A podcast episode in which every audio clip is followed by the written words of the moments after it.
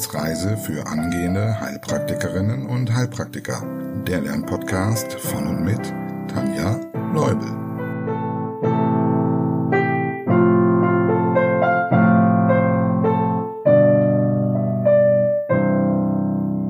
Hallo und herzlich willkommen zu Folge Nummer 60. Wow, welche Zahl!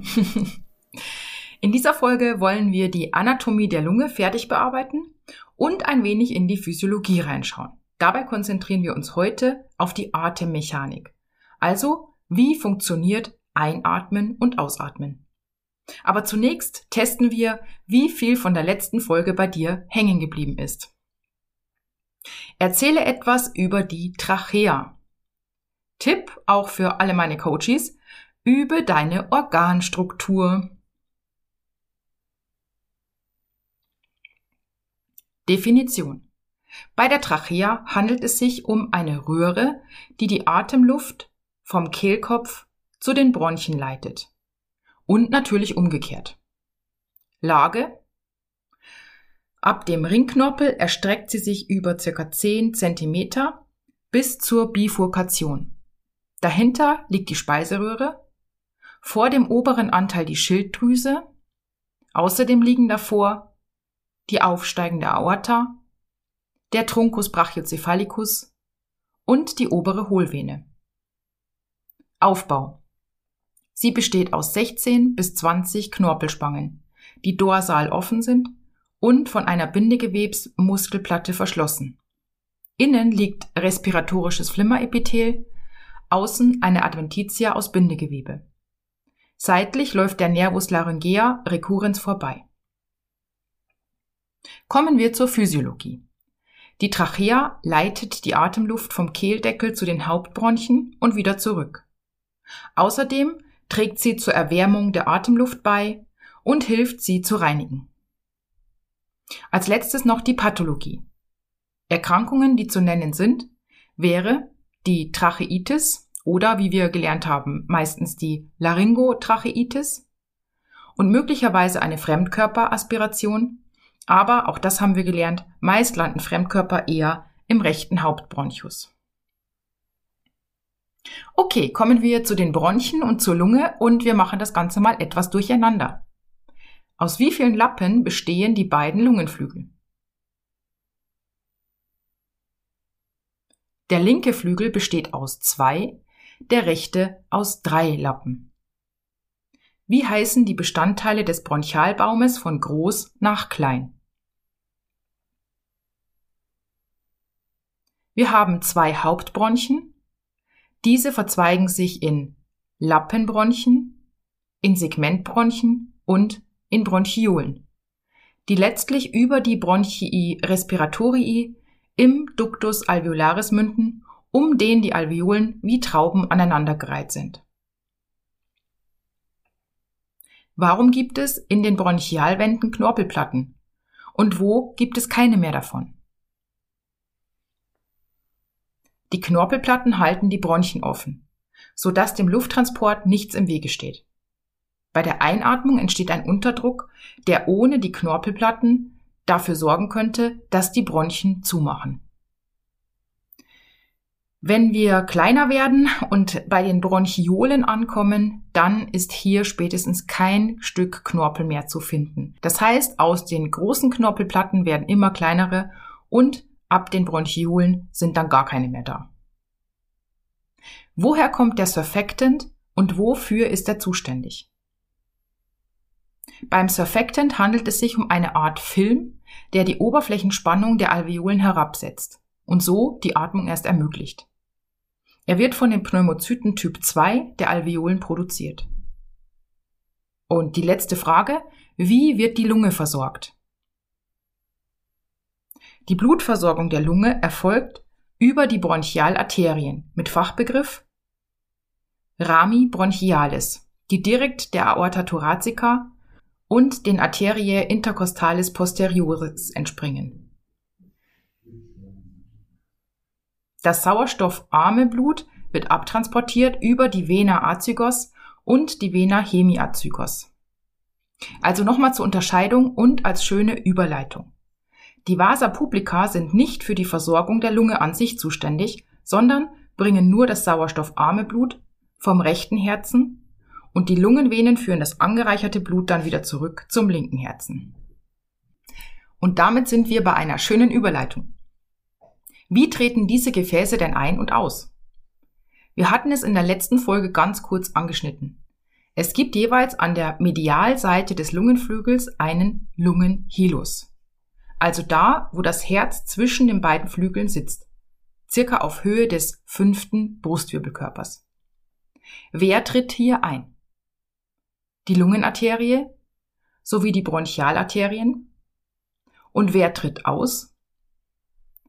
Zwei Lungenvenen, die Bronchialvenen und die Lymphgefäße.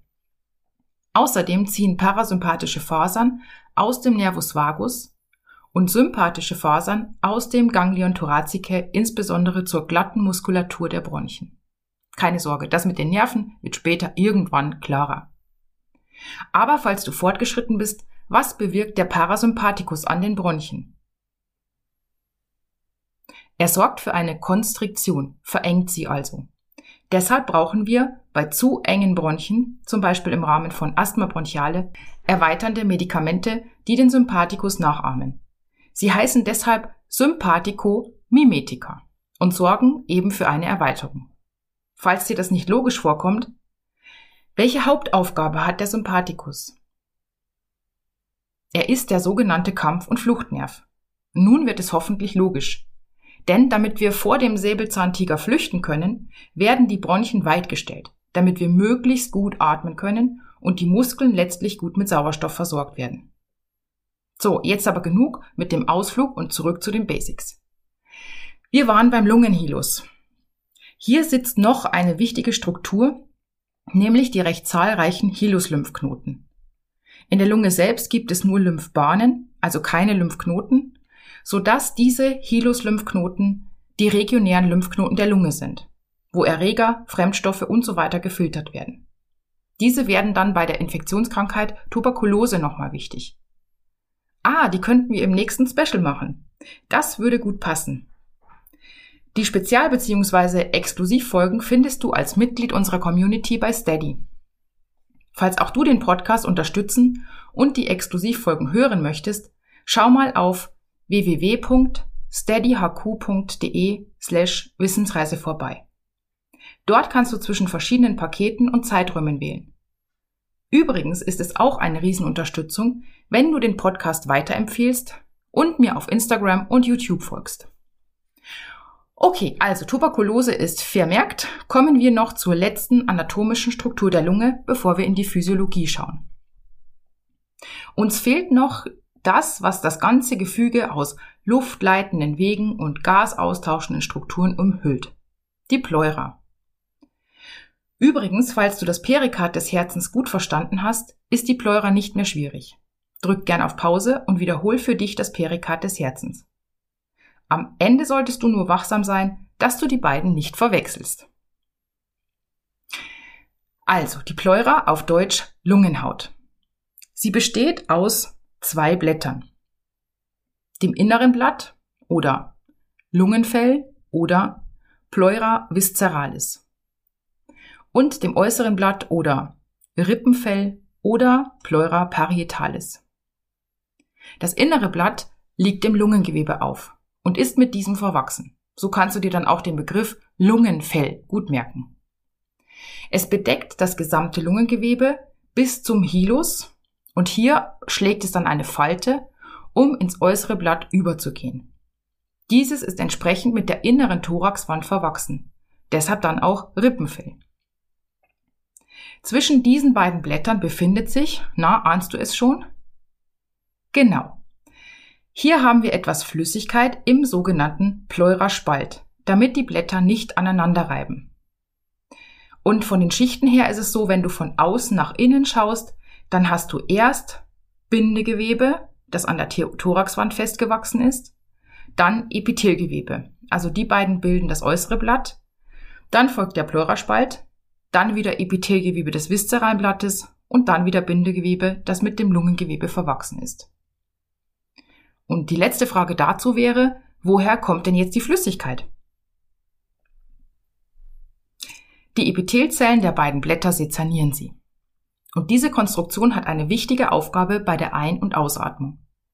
Dadurch, dass sie luftleer ist, halten die sogenannten Adhäsionskräfte dem Unterdruck bei der Einatmung stand und es entsteht zusätzlich eine Sogwirkung, weil die beiden Blätter sich nicht voneinander lösen und ja festgewachsen sind. Du kannst dir das vorstellen wie zwei Glasplatten, ähm, zwischen denen sich eine bisschen Flüssigkeit befindet. Du kannst mal versuchen, diese Glasplatten auseinanderzukriegen. Es wird dir sehr schwer gelingen. Und genauso ist es mit unserer Pleura. Schauen wir uns doch gleich einmal die Atemmechanik an. Wir beginnen mit der Einatmung. Konzentrier dich auf deine Atmung. Atme ein. Und nun sag mir, wie funktioniert das? Einatmen. Ich finde, man spürt es nur, wenn man sich wirklich sehr drauf konzentriert. Denn der Hauptatemmuskel ist unser Zwerchfell zusammen mit der Zwischenrippenmuskulatur. Diese sorgt für eine Waagrechtstellung der Rippen bei der Einatmung. Beim Zwerchfell handelt es sich um eine Muskelplatte, die wie eine Kuppel im Oberkörper liegt. Die Lunge liegt diesem Zwerchfell direkt auf. Um einzuatmen, wird nun die Zwerchfellkuppel nach unten gedrückt und die Rippen werden waagrecht gestellt. Das bedeutet, die Lunge wird in sämtliche Richtungen gezogen, weil wir haben ja gerade gelernt, sie ist festgewachsen und weitet sich. So entsteht dann der Unterdruck und die oberen Atemwege saugen sozusagen Luft ein. Und das ist Einatmung. Mit dem Fachwort übrigens Inspiration. Doch warum atmen wir überhaupt? Die meisten denken, wir atmen, weil wir Sauerstoff brauchen. Das ist nicht so ganz richtig. Denn eigentlich atmen wir, weil wir Kohlendioxid abatmen müssen. Interessant, oder? Das fängt schon bei unserem allerersten Atemzug überhaupt an, mit dem Eintritt ins Leben. Die Sauerstoffversorgung des Fötus wird bis zur Geburt über den mütterlichen Kreislauf geregelt. Die Blutzufuhr über die Plazenta bringt den nötigen Sauerstoff mit. Das heißt also, die Lungen werden nicht gebraucht und sie sind mit Flüssigkeit gefüllt, denn so werden sie keimfrei gehalten. Falls du dich erinnerst, wir haben beim Thema Herz im Zusammenhang mit offener Ductus botalli und Foramen ovale darüber gesprochen. Falls du dich jetzt nicht erinnerst oder nur noch ganz dumpf, dann hör doch gerne nochmal in Folge 21 rein, angeborene Herzfehler. Die Flüssigkeit in der Lunge wird in Richtung Geburt immer mehr abgebaut. Und beim Weg durch den engen Geburtskanal wird dann das restliche Fruchtwasser aus dem Brustkorb gedrückt. Oder der Säugling hustet dann noch ein bisschen was ab. Sobald sich die Plazenta von der Gebärmutterwand löst, ziehen sich die Gefäße in der Nabelschnur zusammen. Und das bedeutet, das Blut des Kindes reichert sich mit Kohlendioxid an. Das wird dann von, von unserem Atemzentrum registriert. Dieses Atemzentrum sitzt in der Medulla oblongata, also im verlängerten Mark. Und dieses gibt dann den Impuls zur Einatmung. Und somit folgt der erste Atemzug. Das bedeutet, Sauerstoff gelangt in die Lunge und die Alveolen entfalten sich. Und wenn du jetzt noch wieder mit dem Herz kombinieren möchtest, dann kannst du überlegen, warum dann die ganzen Öffnungen, die wir jetzt hatten, geschlossen werden. Okay, dieser Antrieb durch ein zu viel an CO2 bleibt auch im Erwachsenenalter erhalten. Es gibt nur eine Ausnahme. Wenn der Mensch an einer langjährigen Lungenerkrankung leidet. Denn dann kannst du dir vorstellen, das Atemzentrum hat sich sozusagen an den erhöhten CO2-Gehalt gewöhnt, weil es immer und immer, immer wieder zu viel CO2 gibt. Deshalb wird der Atemimpuls jetzt nur noch dann ausgelöst, wenn zu wenig Sauerstoff vorhanden ist. Deshalb dürfen solche Patienten auch keine Sauerstofftherapie bekommen. Der natürliche Atemimpuls würde dann ausbleiben. Aber warum ist das schlimm? Schließlich bekommt er ja Sauerstoff zugeführt. Genau, das Kohlendioxid ist das Problem. Denn wenn der Patient nicht einatmet, atmet er auch nicht aus. Somit reichert sich das Blut mit Kohlendioxid an. Und falls du fortgeschritten bist, wie nennen wir das dann? Genau, Hyperkapnie. Okay, wenn wir einatmen, kommt es irgendwann ja auch wieder zur Ausatmung. Die Lunge wird passiv wieder verkleinert durch ihre Rückstellkräfte und mit Hilfe der Musculi intercostalis interni, also den inneren Zwischenrippenmuskeln.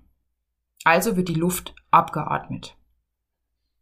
Kommt es durch bestimmte Erkrankungen zu Schwierigkeiten bei der Atmung, dann kann die sogenannte Atemhilfsmuskulatur zum Einsatz kommen.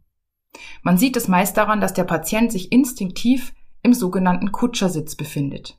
Das bedeutet, die Hände oder auch die Ellbogen sind abgestützt auf der Tischplatte oder auch auf den Knien. Und der Oberkörper ist leicht nach vorne gebeugt. Dadurch wird der große Brustmuskel am Humerus fixiert. Und so kann er sich im Prinzip mit voller Kraft auf die Unterstützung der Atmung konzentrieren. Zur Atemhilfsmuskulatur gehören, falls du fortgeschritten bist und vielleicht Bewegungsapparat schon hattest, dann nenne doch mal gerne die vier. Musculus sternocleidomastoideus, der Musculus serratus, also der Sägemuskel, Musculus pectoralis, die Brustmuskel und die äh, Treppenmuskeln, die, äh, der Musculus scalenus. Auch bei der Ausatmung gibt es Hilfe, und zwar durch die Bauchmuskeln. Als nächstes wäre jetzt die Frage wichtig, wie viel atmen wir denn überhaupt? Und dafür schon mal eine kleine Vorwarnung. Wir müssen hier einige Zahlen auswendig lernen. Aber das werden wir in der nächsten Folge machen. Für heute hast du erstmal genug gelernt. Super, dass du bis hierhin durchgehalten hast. Meld dich gern bei mir, wenn noch Fragen offen sind. Ich freue mich über E-Mails, Kommentare und über neue Follower bei Instagram oder bei YouTube. Falls du mir dort also noch nicht folgst, das ist völlig kostenlos. falls du mich und meine Arbeit unterstützen möchtest, dann schau gern auf Steady vorbei.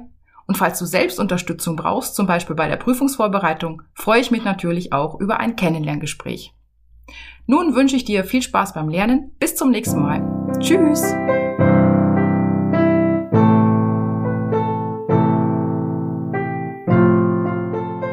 Das war eine Etappe auf der Wissensreise für angehende Heilpraktikerinnen und Heilpraktiker. Der Lernpodcast von und mit Tanja Leubel.